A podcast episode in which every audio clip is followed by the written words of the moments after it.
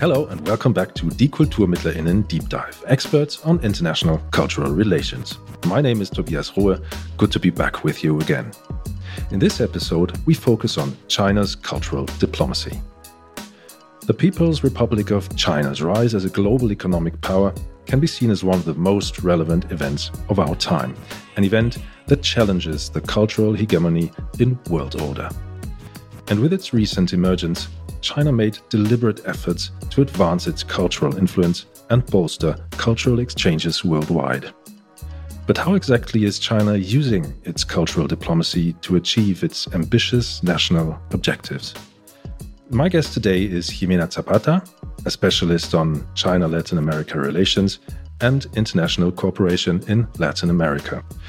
She currently is a PhD candidate in political science at the University of Hamburg and the Giga Institute in Germany, and she holds a master's degree in international relations from Facultad Latinoamericana de Ciencias Sociales in Ecuador. Mrs. Zapata, it's a pleasure to have you here with me. Thank you. Thank you for inviting me. It's a pleasure to be here.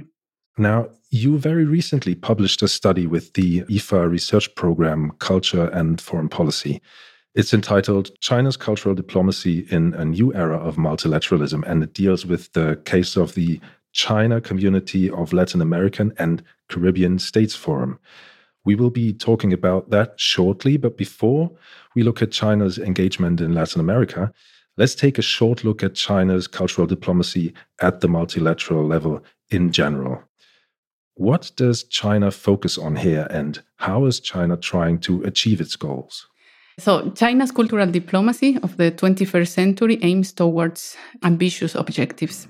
Uh, Xi Jinping has called these objectives under the framework of major, major diplomacy. And what do we mean by it, or how do I interpret this, this kind of objectives? I interpret that China is striving or is looking forward towards consensual hegemony. What do we mean by consensual hegemony? We mean putting into place a whole institutional architecture to replace the former old world order. And in this sense, in all this process that will take years, we are in the very, very early stages of this whole process. Culture is really important. Culture, cultural exchanges with many regions of the world, including Latin America, is important for the diffusion of values, ideas, and new solutions that mm-hmm. China has to propose. No, okay. So I see that cultural diplomacy is related to these ambitious objectives. Another important point is that China's cultural diplomacy operates at differentiated levels. At the broadest level, we have what you have mentioned, no? the multilateral level. No? And in this sense, I see that China is applying many strategies. For example, with institutions that belong to the liberal order, for example, the UN, the United Nations, and all the agencies that belong to it, including the UNESCO, for example, which has uh, this specific task no, of forging cultural exchanges. So China is applying, I could just mention, like shaping and engaging strategies. No, then we have also at the multilateral level new institutions that China has created, like under the initiative of China, for example, the BRICS alliance. Then we also have other type of regional forums that China has created with African countries, with Arabic countries, with Latin American countries. So and in all in all of these levels and in these like UN institutions, liberal institutions, China applies certain strategies mm-hmm. in the regional forums. It applies also like certain strategies considering the regional specific specificities of all the regions that i have mentioned. For example let, us take the case of the brics no? Mm-hmm. this brics alliance it's a new institution that was created basically with the push no, of china. We have to take into account that brics actually does not focus only on culture BRICS alliance has other priorities, but China has really strengthened this cultural dimension within the BRICS. And how can we see this push? For example, China was in charge of the like organization, like of the leadership of the BRICS alliance in 2017. No? And we see clearly that in this year, many initiatives under the BRICS organization came into fruition. For example, we have like this BRICS alliance of national museums, we have this BRICS alliance of national galleries. We have under the leadership of China like many events that were organized in presence and online, like to forge cultural ties within the BRICS also at the discursive level, for example, we also see that China's narratives are, are always present within the BRICS alliance. For example, for example, in this initiative that I mentioned before, this BRICS alliance of national museums and also galleries, China wants to tell the story of the BRICS. This tell the story is really connected to also like this part of Chinese foreign policy that says, okay, let's tell the other narrative, let's tell the Chinese story, no? Yeah. So these same narratives are kind of like translated or adapted to the mm. BRICS alliance. No? A BRICS being uh, the alliance between Brazil, Russia, India, and South Africa. So China, you say, wants to give its interpretation of why this BRICS alliance was formed and to which end? Yes, I mean, well, yeah, we also need to understand that BRICS is not only about China, no, but specifically like in the cultural dimension, we see that that China has put a lot of effort to link culture towards its ambitious goals, and then we also see this this link, no, with the BRICS and all these BRI initiatives, no, the Belt and Road Initiative, no, that all these narratives of the Belt and Road Initiative are kind of taken a little bit down to the level of the of the BRICS. So so the message here is is that the BRICS is another platform, another space for China to pursue ambitious objectives and to use culture as an aim to achieve what I interpret as gaining hegemony. I see. Yeah. And now let's get back to your recent study. There you focus on China's cultural diplomacy in Latin America. What is the aim of your study and how did you try to achieve them? Yeah, so a little bit of context here. I am a researcher who initially analyzed China and Latin America's relations from a political economic perspective, and I found that there was a gap in the in the analysis in the literature. There was not much analysis in the realm of culture. Then I also was curious about how China tries to navigate, let's say, from the multilateral multilateral level to the more regional level. So my the aim actually of my study was to see China's cultural diplomacy, objectives, drivers, who are the actors involved, what are the initiatives uh, in the realm of culture in the Latin American space, but not so much at the bilateral level, but at the regional level. And here we have this organization, the China CELAC Forum, uh, which was created, which was created in 2000 in 2014. That's the China Community of Latin American Caribbean States. Uh, yeah, states exactly. We, we, mentioned before. Yeah, mm. exactly. Uh-huh. So, so this institution is located, let's say, at an intermediate level. No, mm. so we have the multilateral, then we have like the regional, where the the China CELAC Forum is, and then bilateral exchanges. So I was curious on this inter- intermediate mm. level. No, so in the first part of my research, I analyzed also China's cultural diplomacy within the framework of these uh, multilateral organizations that we have mentioned. And then I go down to this level of analysis, the regional level. And I was particularly interested in this organization because this organization involves 33 uh, Latin American and Caribbean states.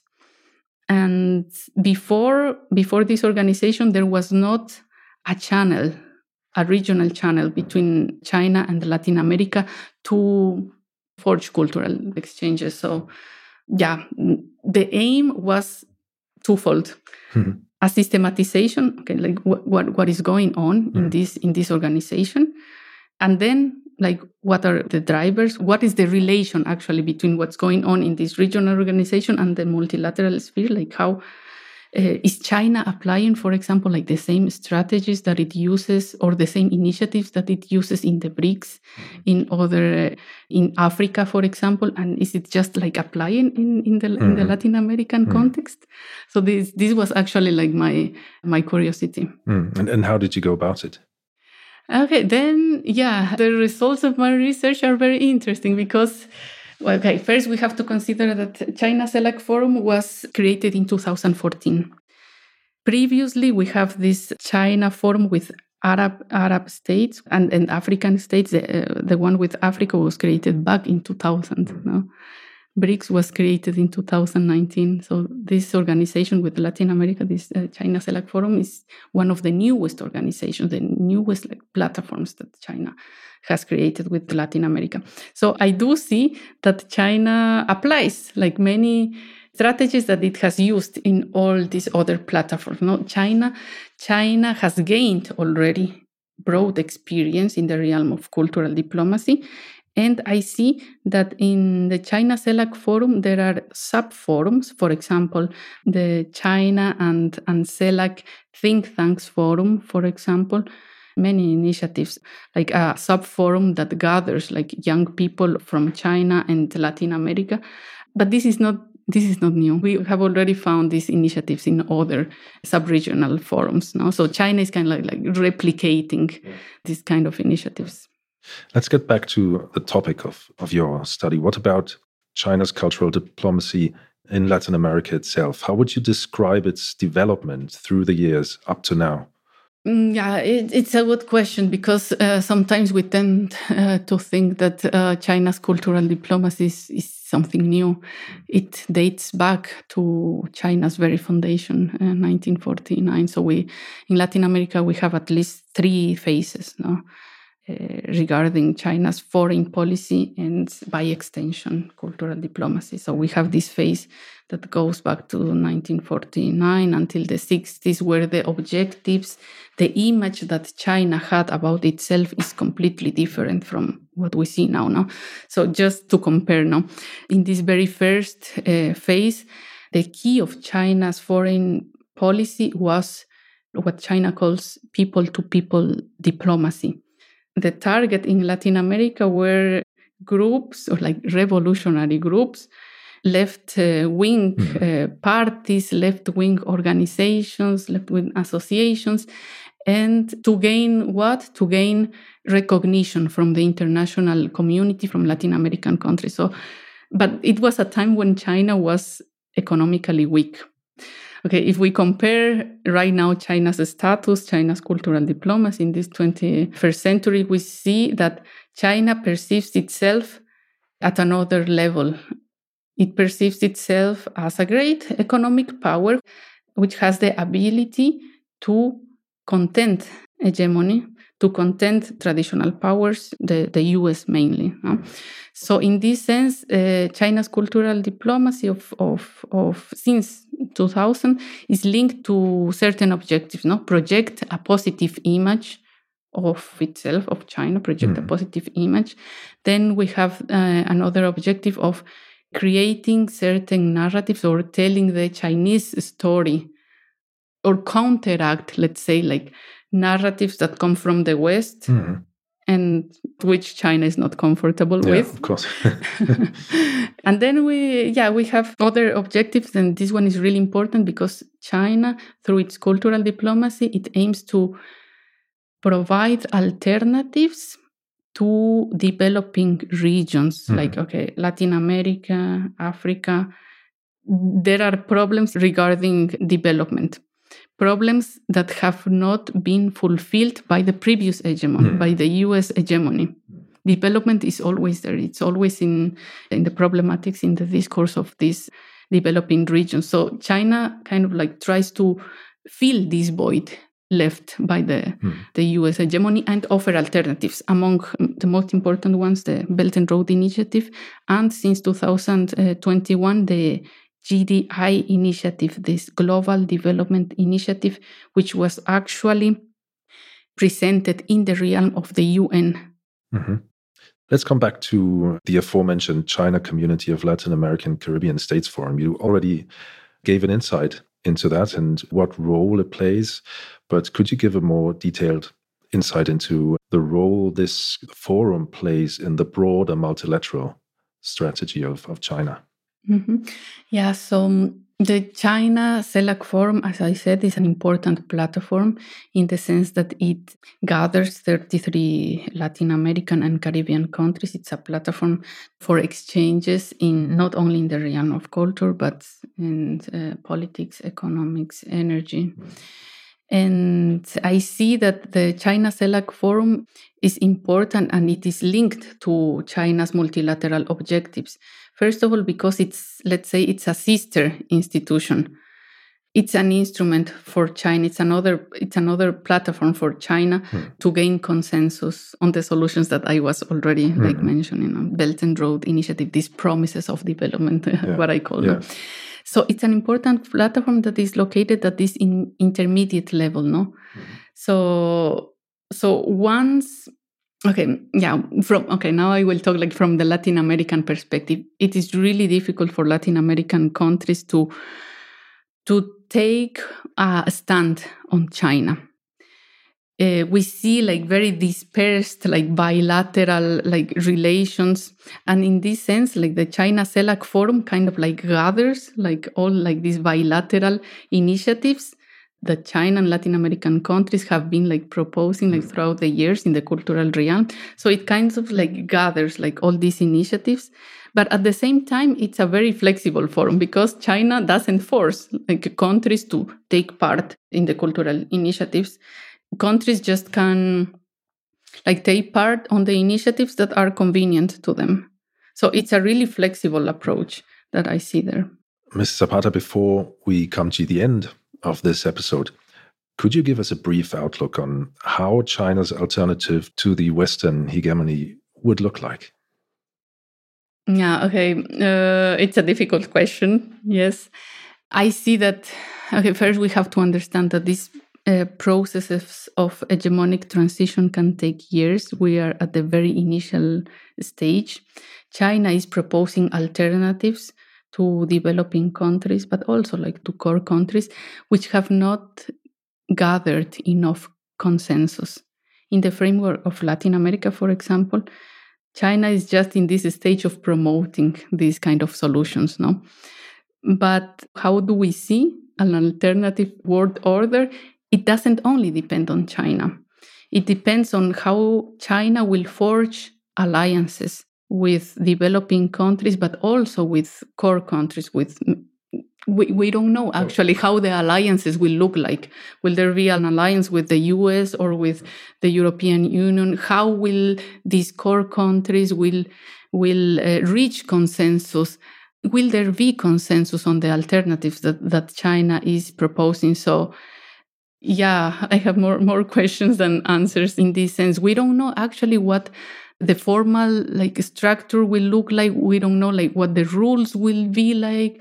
We don't know like the values that will sustain like this whole institutional architecture that will kind of like replace let's say like all these liberal these institutions created by the UN what will we take like from this previous old world order? And will everyone uh, like be happy about about about these rules these new values Ximena Zapata, thank you very much for these deep insights. It's been a real pleasure talking to you. Thank you. Mm, thank you. And I certainly hope that you, our listeners, enjoyed this deep dive episode of Die KulturmittlerInnen. I would be very happy if you tuned in next time when I will be talking to more experts on international cultural relations. If you enjoyed listening to this episode, don't hesitate to share it with your friends. And to make sure that you don't miss out on future episodes, subscribe to Die KulturmittlerInnen right away. You can do that wherever you listen to the shows of your choice, whether it's on Apple Podcasts, Spotify, Google Podcasts, Deezer, or Amazon Music. And while you're there, don't forget to listen to our regular episodes of Die KulturmittlerInnen with dozens of in depth conversations on the topic of culture in foreign policy. That's all from my side. I say thank you for listening. My name is Tobias Rohe. See you next time.